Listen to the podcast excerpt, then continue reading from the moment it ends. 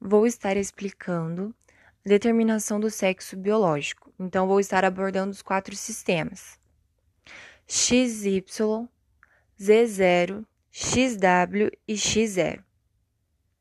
Na maioria dos animais, o sexo é definido pela constituição cromossômica e, portanto, genética dos indivíduos. Vamos ter um parzinho de cromossomos sexuais, assim como teremos diversos cromossomos autossômicos. No sistema XY, o macho vai ser XY, sexo heterogamético. A fêmea XX, sexo homogamético é basicamente o sistema dos mamíferos, onde a gente vai ter a fêmea com um par de cromossomos homólogos, ou seja, cromossomos iguais, XX. O macho vai ter um cromossomo muito parecido com o cromossomo da fêmea, então ele tem um X.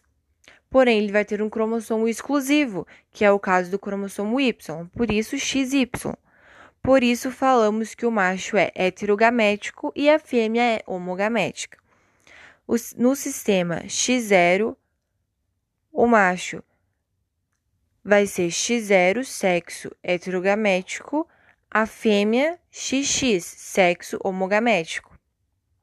Vai ser encontrado principalmente em insetos, não em todos, em alguns indivíduos, por exemplo, os gafanhotos.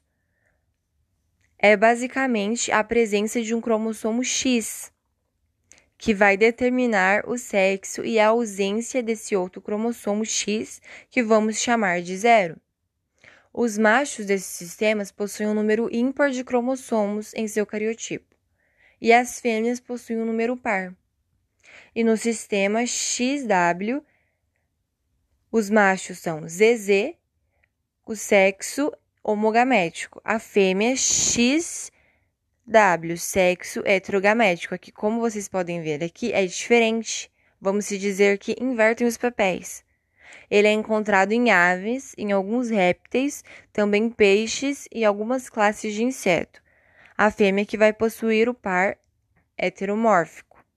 Então, aqui no caso, ela define o sexo da, da prole. Então, é diferente dos dois últimos que a gente viu. E o sistema Z0 vai ser com os machos ZZ, sexo homogamético, e as fêmeas Z0, sexo heterogamético. Ocorre nas espécies onde não há cromossomos W, mostrando os machos um par de cromossomos sexuais ZZ e as fêmeas com apenas um cromossomo Z, sendo o inverso do sistema X0 esse sistema é denominado é, Z0, sendo que o zero indica a ausência do cromossomo W.